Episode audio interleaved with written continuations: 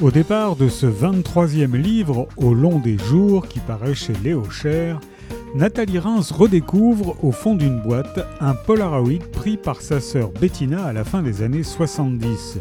Sur cette photo, on voit Nathalie à l'âge de 18 ans aux côtés d'un homme plus âgé aux cheveux noirs et bouclés qui affiche un large et irrésistible sourire. Il nous semble d'ailleurs reconnaître son visage.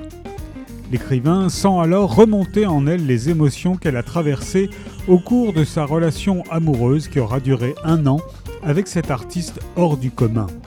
Ce texte n'est pas un récit biographique mais bien un roman puisque l'approche littéraire de Nathalie Reims est à la fois subjective et impressionniste et que jamais le nom de cet homme n'est prononcé. Et pourtant il est là, derrière chaque ligne, irradiant l'écriture de sa présence magnétique pareil à celui qu'il est resté dans nos mémoires, symbole de cette époque si lointaine et pourtant si proche, où l'esprit de révolte et l'âme poétique régnaient sur les cœurs.